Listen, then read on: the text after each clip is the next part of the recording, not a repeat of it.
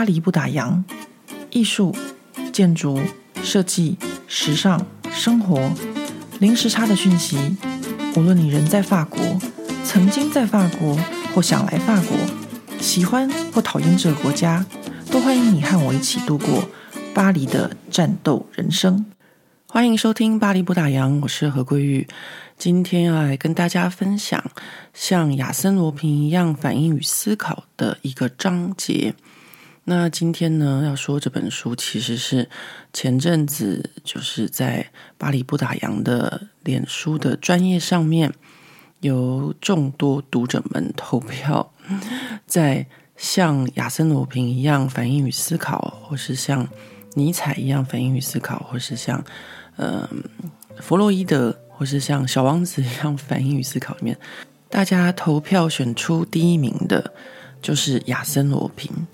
其实我还蛮惊讶，有这么多的读者会选亚森罗苹的，因为我自己呢是呃亚森罗平迷。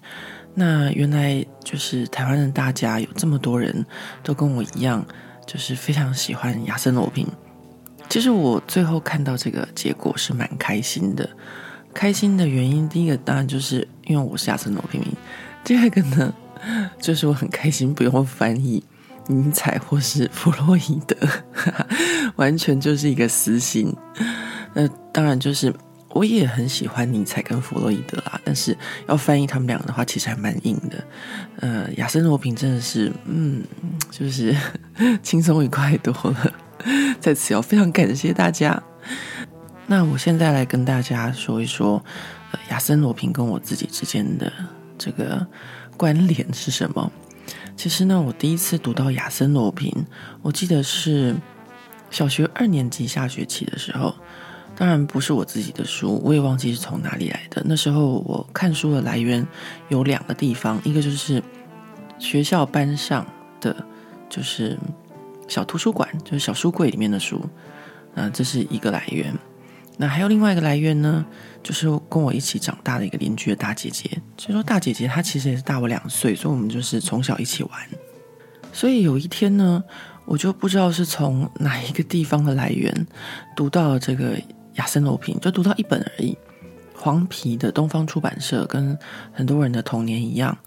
然后我就爱上亚森罗平了，就读了一本。然后就觉得太吸引人了，然后呢，就有这种欲罢不能，一直想要读下去的感觉。后来呢，呃，我到了小学三年级的时候，我还记得那时候呢，因为是这样子，我们家其实家教还蛮严格的，然后有一些很奇怪的规定，比如说，就是只有在寒暑假的时间可以读小说和呃漫画。那平常呢，开学时间是不可以读这些的。那开学的时候可以读什么？就是学校的课业内的一些课本，或者是我父母买的一些书。那我父母买的书都蛮无聊的，不是伟人传记啊，就是史记，就是那些就是很经典的读物就对了。所以亚森罗平对我父母来说，它就不算是经典的呃文学，或是呃一些就是。在他们的那个阅读清单里面该有的书，那那时候呢，我就发现亚森罗平之后，我就常常就是在下课的时候跑去学校图书馆借亚森罗平来读。那这个下课跑图书馆这件事情，呃，我到现在都还是印象深刻的。呃，对我来说，我觉得我在那个年纪对亚森罗平应该也算是一种真爱吧。因为我小的时候，我想跟很多朋友小时候一样，就是那个时候台湾的生育率还蛮高的，所以呢，呃，我们学校那时候我小学的时候，一个班级有五十个学生。其实我说我那个年代一个班级有五十个学生，其实已经算是少了，因为相对于我的大姐和我二姐，他们就是大我十岁、七岁的那个年代，他们一个班级有六十个学生。所以呢，到我的时候剩下五十个学生。我记得我女儿回台湾念书的时候，一个班级好像只剩下二十五个学生吧。就是台湾的生育率就是越来越低。我那个时候呢，呃，因为一班有五十个学生，然后呢，一个年级我记得有二十三个班级，就是小学哦，一个年级有二十三个班级。所以一个年级就有一千多个学生，然后呢，小学六个年级就有六千多个学生。所以那时候呢，我们学校有一个校规，就是下课的时候不可以在走廊上面奔跑，因为学校小，然后学生又多嘛。那如果你在走廊上奔跑，就会撞到别人，那怎么办呢？所以校规呢，就是规定下课的时候不可以在走廊上奔跑。你可以在操场上奔跑，但走廊上是不行的。那走廊上就有很多纠察队，看到就是下课在走廊上奔跑你，就会记下他的名字。然后呢，就交给各班的导师。那我那时候呢，就为了要借亚森罗平，那学校像那个时候的图书馆又离我的教室很远，我那时候小学三年级，所以呢，我都会在这个下课钟响的时候，我就拔腿就跑。为什么在下课钟响的时候马上拔腿就跑？因为很有可能纠察队还没有出动啊。而且那时候的纠察队都是高年级的，大概六年级的他们在担任，所以呢，我只要下课的时候呢，拔腿就跑，我很有可能就是在十分钟之内来回呃图书馆跟教室，成功的借到亚森罗平，而不被纠察队记到。那书借了以后呢，这件事情还没有完。就是我想要轻松的读亚森罗平，并没有那么简单。我不是说了吗？因为我父母不允许我在就是开学的时候，就是学期间阅读这些课外读物，所以呢，我必须要想办法把这些书偷渡回家。但那时候我父母是不会检查我的书包的。但是呢，你知道小孩子做坏事就是这样子嘛，还是很怕放在书包里面被爸爸妈妈发现。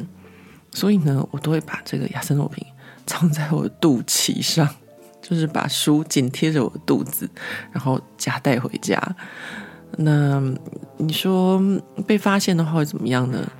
啊，这个被发现，我以前小时候不知道是看漫画还是偷买什么玩具被发现。一旦被我母亲发现，她就会打开我们家的阳台的门，然后呢，大手一挥。把我的不管是漫画还是玩具，就丢到我们家对面的湖里面。我现在想一想，我觉得我母亲可以去当什么，就是铅球啊，或是什么铁饼的选手，因为我我家距离那个对面的湖还有一个，还要过一个马路，这样才可以丢这么远。那我后来呢，有常常常开玩笑，就跟大家说，这个松烟的那个湖底下有很多我童年的回忆，就是这个原因，就是我母亲看到什么被禁的东西，那个阳台门一开，咻就丢过去。不过，大家不要觉得就是那时候这样子丢很危险，因为以前的松烟那个是封起来的，所以是一个无人的湖。我母亲丢过去，就算丢不准也砸不到人了，这大家可以放心。那我那时候呢，大致上就在这样的情况下读亚森罗平的，真的现在想想还蛮心酸的。我但也没有全部读完，因为学校的图书馆并没有整套。然后呢，有的时候还会有一本出借，然后另外一本不在或什么的。那我现在看到有一些读者跟我分享有全套雅森罗平的时候，哇，我真的好羡慕哦！因为我的童年没有全套的雅森罗平，我的童年只有全套的《史记》《后汉书》，这些这些就是古时候的读物。OK，那除了这个之外呢，还有一件。呃，很特别的，就是我自己跟亚森罗平的关系。那刚刚我就讲了，就说，哎，我父母并不让我在就是就是学期间读这些课外读，但是奇怪的是，他们竟然让我听深夜的广播节目。以前我们小时候，中广在晚上十二点。还是一点的时候，我忘记了，就有一个这个司马中原讲鬼，是一个非常非常有名的节目。哦，我现在想想，我小时候喜欢听这个节目也是挺奇怪的。我是跟我父亲一起听的。然后呢，呃，前几年回台湾的时候，我生日我还请我母亲送我就是司马中原讲鬼这一套的 CD。然后我母亲都觉得我是一个怪小孩。我现在想一想，真也蛮怪，因为我现在在听这个司马中原的 CD。我真的觉得他的那个外省的口音还真的不是很容易懂。现在我现在听起来啊，因为早期的时候，台湾可能就是外省老辈辈比较多。那我我父亲自己也是，所以台湾有着就是中国大江南北的口音。那可能那时候大家都会想办法去听懂吧。那我们现在都已经习惯我们自己台湾人的口音之后，再去听这个司马中原讲鬼，我现在听起来真的觉得，呃，有一点吃力。可是呢，在这个中广这个当时的这个节目哦，除了司马中原讲鬼或者是讲聊斋之外，他们有一段时间还有广播剧。我不知道听这个节目的朋友们有没有跟我一样遇到，就是这个中广的这个广播剧。那时候呢，他们就先讲了亚森罗平。哇，我那时候整个就是非常的着迷。每天晚上就硬撑着要去听亚森罗平，然后呢，就是小孩子嘛，真的很难撑到这么晚，所以我常常不小心睡着。然后睡着之后，第二天早上起来，再自己很懊恼。我大概就这样子，就是更喜欢亚森罗平。我到现在都还记得那个时候，就是负责表演这个亚森罗平声音的这个呃播音员，他的名字叫做李英利。那大家都知道，就是亚森罗平的故事里面，呃，我们不知道哪一个才是亚森罗平，因为他有时候会化身成别的角色。但是呢，我只要听到这个李英利的声音，我就知道他就是亚森罗平，因为李英的声音真的就是，我觉得他的声音表现非常非常的好，然后会让我们真的有这种。就是像亚森罗平的感觉，他可以表现出这个亚森罗平的身世，然后还有这个亚森罗平的，就是各种的，嗯、不知道惟妙惟肖的一些态度吧。所以我们那时候真的哇，非常沉迷在这个亚森罗平里面。那后来呢，这个中广的这一系列的广播也有出现，就是福尔摩斯探案。但是呢，各位大家也知道。亚森罗平跟福尔摩斯可是势不两立的呢，所以呢，像我这种就是亚森罗平的铁粉，怎么可能会喜欢这个福尔摩斯呢？所以我一直到现在为止对福尔摩斯都没有什么兴趣。那我们再来说说这个亚森罗平的这个故事书好了。亚森罗平，我们在台湾很多人的童年都有读过。那在法国呢，它毕竟是。源自法国的一系列的小说嘛，对不对？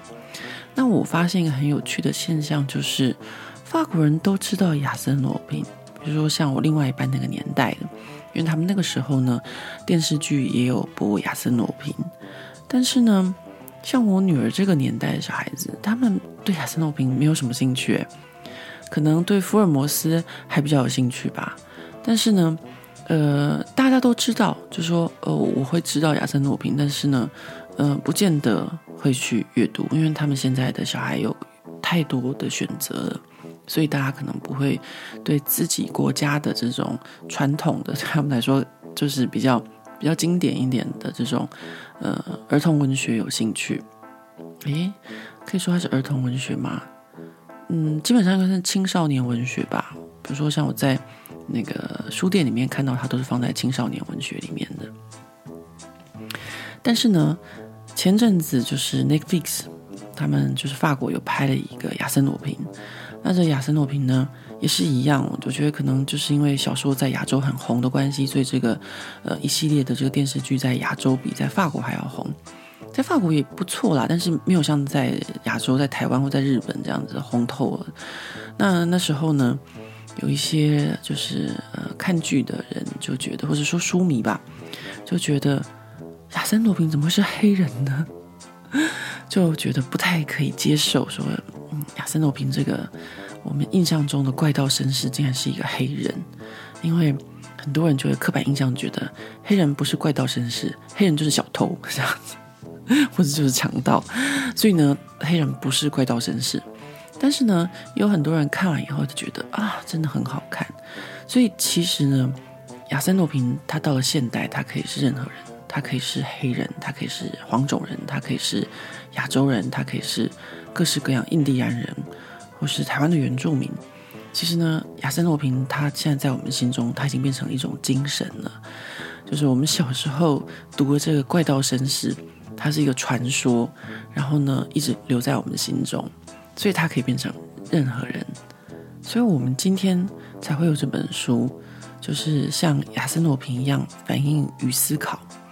那在这本书里面呢，这个作者呢，他就把一些就是亚森罗平他的性格特色和他的优点全部挑出来，然后变成一个章节。所以这本书呢，它章节很多，然后还要大家自己做笔记，想想看怎么样变成亚森罗平。那亚森罗苹他有什么样的优点呢？呃，我们想一想好了，我先不看这个书的目录。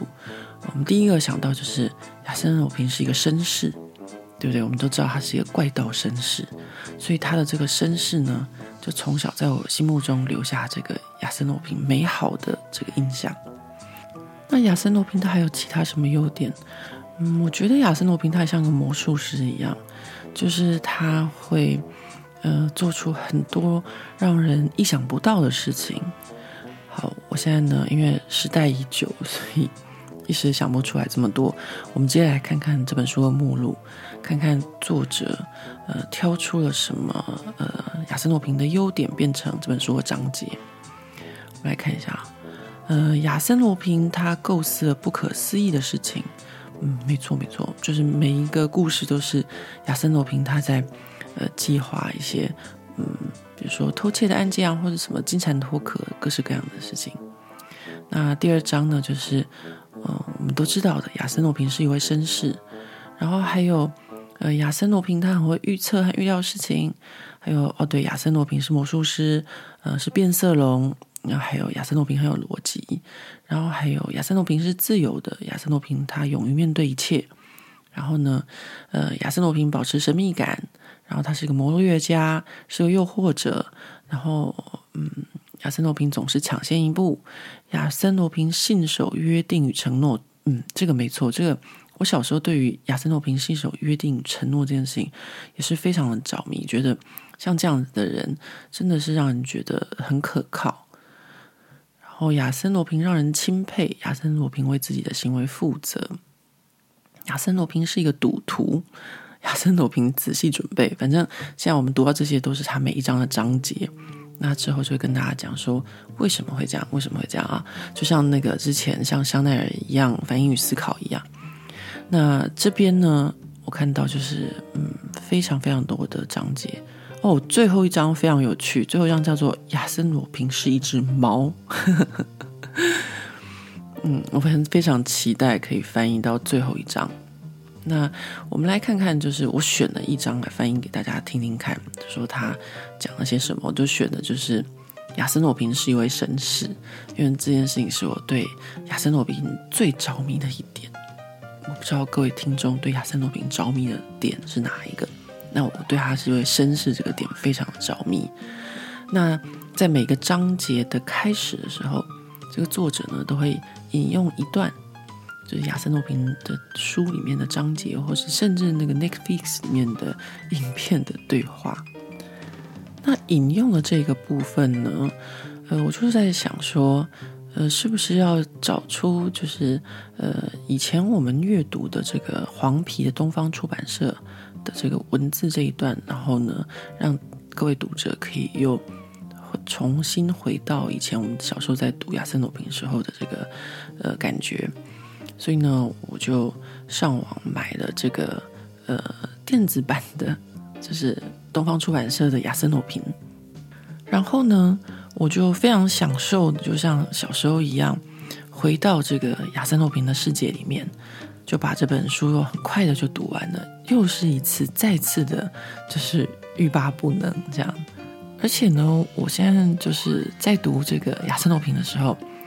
脑中就会有更多的画面，因为我对法国这个国家比小时候更了解了，所以呢，整个场景，然后整个就是时空背景，我都更了解。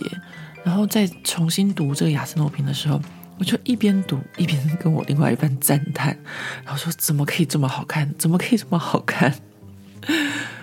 哦，那就是我读了这个小时候的东方出版社这个黄皮版的亚森罗平。但是呢，问题来了，就是这个黄皮版的这个东方出版社的亚森罗平，其实是嗯，怎么说呢？叫做改编过的吧。就是说，它其实是给呃小朋友看的，所以呢，他在翻译的时候，并不是像原版的这样子的翻译。也就是说，有时候是第一人称的这个写法，他并没有用这样的方式就是翻译出来。所以呢，我现在也长大了嘛，我已经会发文了。然后再回去看这个东方出版社的这个版本的时候，我就会觉得它跟原文的这个内容，呃，或是他要描述的这个情境可能不太一样。就是东方出版社的可能更适合儿童去阅读，那我们成年人可能就不太适合这个东方出版社的版本。于是呢，我就又上网，买了另外一个出版社的这个呃翻译的亚森罗平。那我发现呢，这个另外一个出版社翻译的呢，它就比较忠于这个亚森罗平的原文。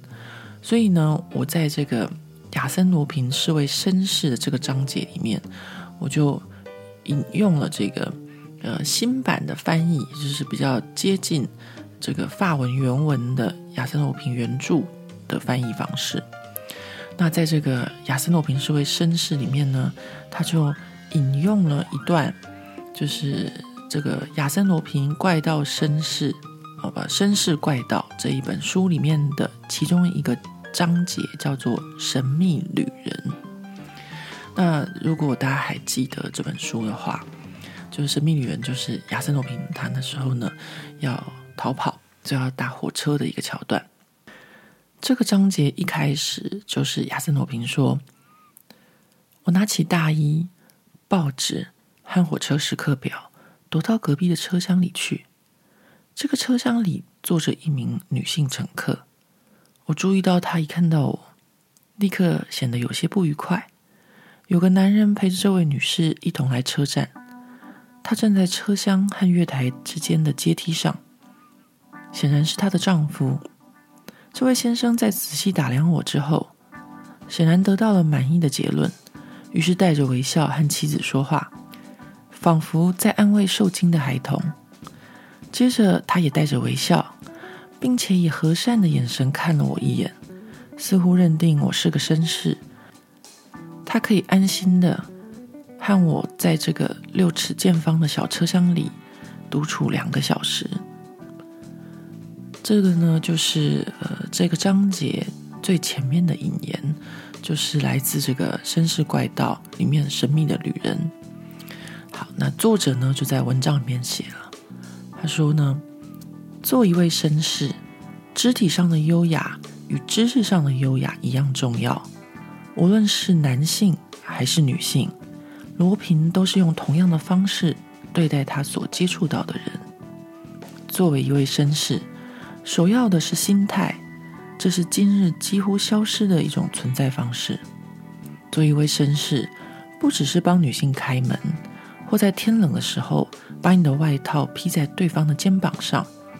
做一位绅士是认真的聆听对话者，好像对方是唯一值得你全心全意关注的人，并且能预测他最小的渴望。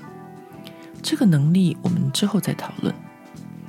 绅士不会阿谀奉承，他待人态度真诚，就是这种无法计量的感觉，让被他呵护的人心中浮现这种想法：啊，这是一位真正的绅士。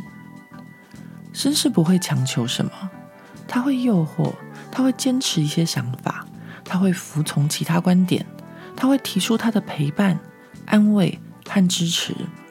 但从不强加或滥用。绅士有一种我们可以依靠的天使态度，但让他人自由的存在和行动。绅士是自由的，并让他人自由，从不强迫自己或是其他人。在 Netflix 电视影集《亚森罗平》中，有一段克莱尔和罗平还是孩子时的对话。对什么是绅士做了一个很孩子气但很清楚的观点。克莱尔对罗宾说：“在生活中，你是两种人，你是野蛮人和骑士。野蛮人他们什么都不在乎，他们不问青红皂白就来侵犯你。然后你有骑士的一面，这有点像你，认为女性是脆弱的小东西，总是需要保护。那你知道吗？很有趣，这两种都让我觉得很懊恼。但是对于几天后回到克莱尔身边的罗宾来说，还有第三种人，就是绅士。这个剧集里面的亚森·迪欧他说：“一个除了真正在乎的事情以外。”其他什么事情都不关心的人，一个会玩但是尊重游戏规则的人，就是一位绅士。今天变成一位绅士有可能吗？如果我们只相信我们自己的语言、道德、价值观，或是有时候会有暴力的交流，有一些怀疑是正常的，这些态度可以说是绅士的相反。然而，绅士的精神依然存在，就像在消失的物种里，总是存在着几个标本，而你认识的这位绅士，却从未给他们贴上过这个绅士的标签。看看你的周围，你认出他们了吗？你为何会认出他们？因为他们和其他人不同，他们很亲切，乐于助人，有礼貌，总是存在却不沉重。转眼之间，你就知道将他们和其他人分开。即使在一群陌生人中，你也能感受到这些绅士。是的，绅士依然存在，几乎看不见，却又如此存在着。那么，你现在披上绅士的斗篷有什么好处呢？披上绅士的斗篷，你可以确保在任何时候。都会像绅士一样，在一群粗鲁和野蛮人当中，变成一只稀有的鸟，被注意到，被感觉到，被观察到和被渴望。无论你的目标是什么，绅士的优雅精神只会让你提升到最高境界。亚森罗平他对我低声的说：“一位绅士从不说自己为什么好，为什么自己是对的。”绅士不期待得到任何的回报。读完了这一篇亚森罗平是一位绅士之后，我就在想，我身边有没有像这样子的绅士的人？哎，我仔细想一想，真的有耶！我身边有一个朋友，他就是非常绅士的人。然后每次跟他相处的时候，你都会觉得他很认真在听你说话，就算他可能中文不是很好，但是呢，他还是很呃尽力的、很尽心的在学中文，在了解你要表达什么。然后呢，跟这个朋友相处的时候也是一样，就是你会感觉到。他的这个绅士态度不是在呃帮你拿东西啊，或是帮你拉开椅子这些小小的动作上，而是他的态度上会让你觉得跟这个人相处，他总是在这边，然后呢，他不会强迫你，然后你跟他相处的时候会感觉到非常的自在，然后不会有被强迫，然后说嗯不会有很沉重的感觉，是一位真正的呃现代绅士。呃，这种人是真的有。我现在就是想到我这位朋友，就觉得我以后跟他相处的时候，我也要比较绅士一点，需要很专心的聆听他讲话。不过我这位朋友他非常喜欢讲冷笑话。好，OK，我下次会非常专注的聆听他说冷笑话，并且适时的给予回应。OK，那我们今天呢？这个像亚森罗平一样反应与思考的呃一个章节就到这边呃告一个段落。老样子，非常欢迎大家留言告诉我，呃，也不管要留言什么都可以啦，就是呃对 p o c a s t 的一些想法。呃，今天呢，我总算爬到这个巴黎不打烊 p o c a s t 的第三十八集了。天哪，怎么只有三十八集？我前阵子看到我朋友他在庆祝他的 Podcast。呃，周年庆一整年了，人家都已经录到六七十集了，我都已经录了快要两年多了才走到三十八集，所以呢，有网友说希望可以抖内我这个巴黎不打烊的 Podcast，我就觉得不太好意思，因为我的这个出产量不是很高，而且呢也不是非常的稳定，根本不好意思大家就是就说要抖内我或什么的。如果你想要支持这个巴黎不打烊的 Podcast，我觉得其实最简单的方式就是参与我们的预购，这样子就可以了。就是大家呢，同时也可以买到一些呃，就是台湾没有的欧洲商品，不管是巴黎好好吃的商品，或是不打烊的一些文青，或是呃，怎么说，就是中澳大哥说的叫做外贸协会团，没错。呃，我比较看外表，我喜欢看设计或是一些新奇有趣的东西，所以像我们现在在这个预购的这个巴黎的这个呃洗发皂，然后润丝皂或是呃香氛皂，都是我看的，我觉得很漂亮，然后呢价格也不是很高，所以可以买来用用看的一些商品。但我有时候也会想要买一些就是价格不低的东西。不过呢，呃，像这种就是大家可以跟我一起试用的东西，就是一起开心的买，然后一起开心败家。我觉得这样子就好，用这种方式支持我的创作，我也非常感谢大家。那没错，大家可以看看我把这次我们现在正在预购的这个呃法国这个新品牌，我觉得他们运气还蛮不好的。就是他们这个品牌刚创立的时候就遇到这个疫情来袭，而且呢。他们的概念就是要设计一种，就是可以环保的替代这个呃旅馆那些小瓶小瓶装的这些塑胶瓶的呃这个旅馆的这个备品的一个概念。但是刚好遇到疫情，疫情大家都不能去旅游，然后旅馆呢有很多都快要倒闭了，所以他们真的是运气非常的不好。